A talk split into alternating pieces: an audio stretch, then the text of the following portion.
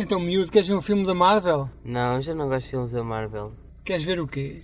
Satan Tango. Isso é o quê? É um filme de Beldatar. Então, mas porquê? Porque representa a fragilidade da, da condição humana. Ah, ok.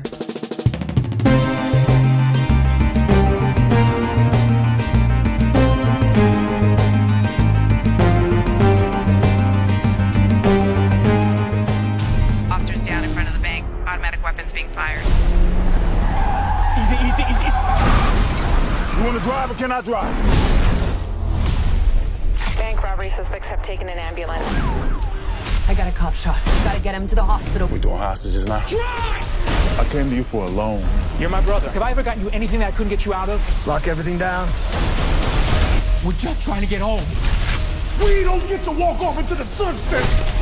I have a plan.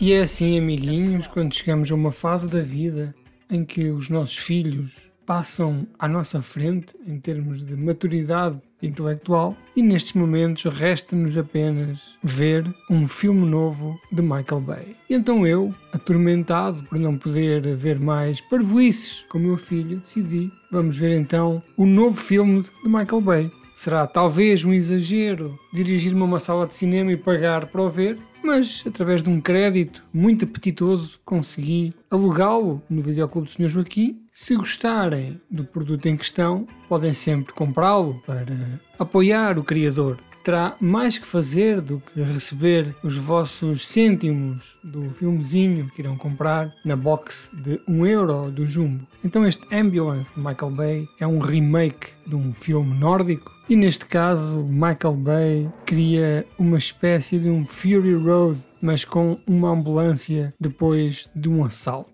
Um jovem com problemas financeiros, interpretado por Yahya Abdul-Mateen II, decide procurar ajuda no seu irmão, Jake Gyllenhaal, uma espécie de padrinho cool do underground de Los Angeles, onde é que este filme se passa. E quando chega lá, ele diz-lhe: Epá, tenho aqui um assalto para fazer. Um assalto? O filme ainda agora começou e já me vais meter num assalto. É verdade, irmão. E tão rapidamente se metem num assalto, como ainda mais rapidamente o assalto corre horrivelmente mal, pelo que estes dois jovens se veem em perseguição. Roubam uma ambulância que contém um polícia moribundo e uma paramédica e lá vão eles pela cidade fora e entretanto passaram 10 minutos. Olhamos para o relógio, faltam ainda, eu diria, 2 horas e 20 minutos. Que é que será que vai acontecer? Bem, o que vai acontecer é uma perseguição de Michael Bay pela cidade, uma espécie de speed misturado com Fury Road. E aí vão os nossos amigos, aos tiros, às explosões,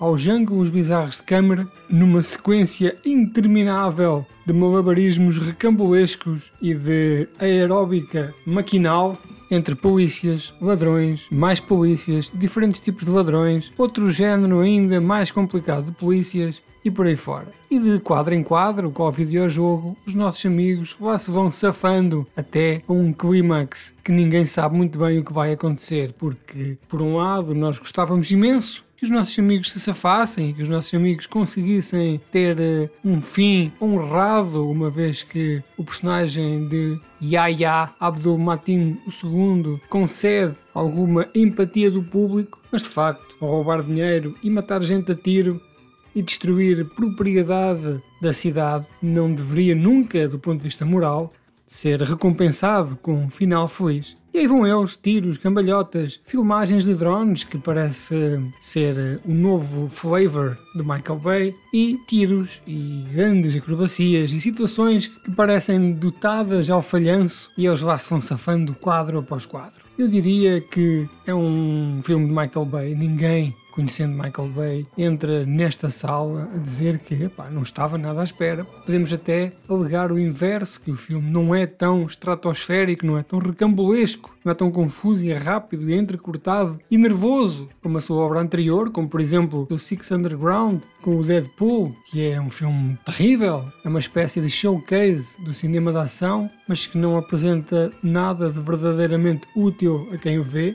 Digamos que eu já me esqueci e terei visto há pouco tempo. Sei apenas que tinha a Lídia Franco, foi convidada para filmar durante umas 3 semanas e a sua personagem aparece durante 0,3 segundos, pelo que a senhora terá ganho uns euros para ajudar a pagar a renda de casa. Se tiverem curiosidade em relação a este filme e a esta situação episódica da Lídia Franco, ouçam um episódio do VHS Podcast dedicado ao Six Underground, que eles explicam como ninguém o que é que se passa com a Lídia Franco tendo até o Daniel ido lá à casa comer eh, um bolinho de mármore e beber um vinho do Porto, enquanto fala com a senhora, tendo aproveitado no final para roubar as pratas, como é a sua prática. E aqui temos um filme de ação que foi para o cinema, que é hoje em dia nobre, lançar um filme que não seja para uma plataforma de streaming. O filme foi idealizado para ser visto no grande ecrã, o som foi feito para fazer tremer paredes e não para não acordar as crianças. Digamos que apesar de ser um filme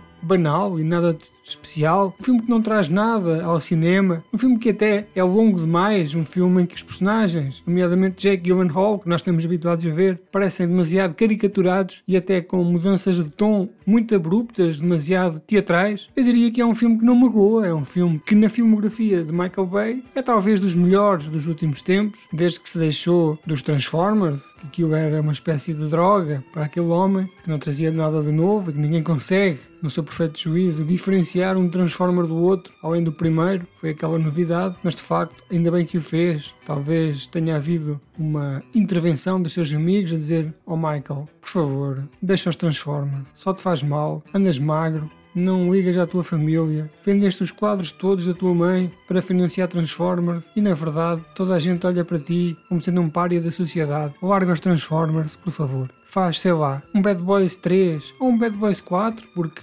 aquele Will Smith é uma pessoa que toda a gente quer ver e nunca ninguém vai querer deixar ir ao cinema para ver o poderoso Will Smith. Chegados aqui então a 2022, aqui está Ambulance, um filmezinho um bocadinho longo, um gordito, podia ser emagrecido, mas de facto não faz mal a ninguém. Tem aqui alguma química entre personagens e quero também sublinhar aqui uma cena que é icónica neste filme, que é uma operação feita por Skype por pessoas que não têm treino absolutamente nenhum em cirurgia e são obrigados a fazer um procedimento extremamente complexo, com 0% de bateria quase, e que tentam salvar a vida de um polícia, que é o tal polícia que vai dentro da ambulância, que lhes serve de seguro de vida, porque se aquele homem morre, os polícias rebentam a ambulância a tiro e a sua pena poderá ser aumentada. Digamos que o fim não é nada de especial, é até uma espécie de anticlímax, mas ao final de duas horas e meia quase, estamos tão estafados que nem aqueles 15 minutos que aproveitamos a meio para dormir compensam este excesso de cansaço.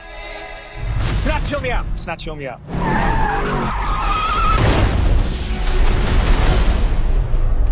Only in theaters April 8th.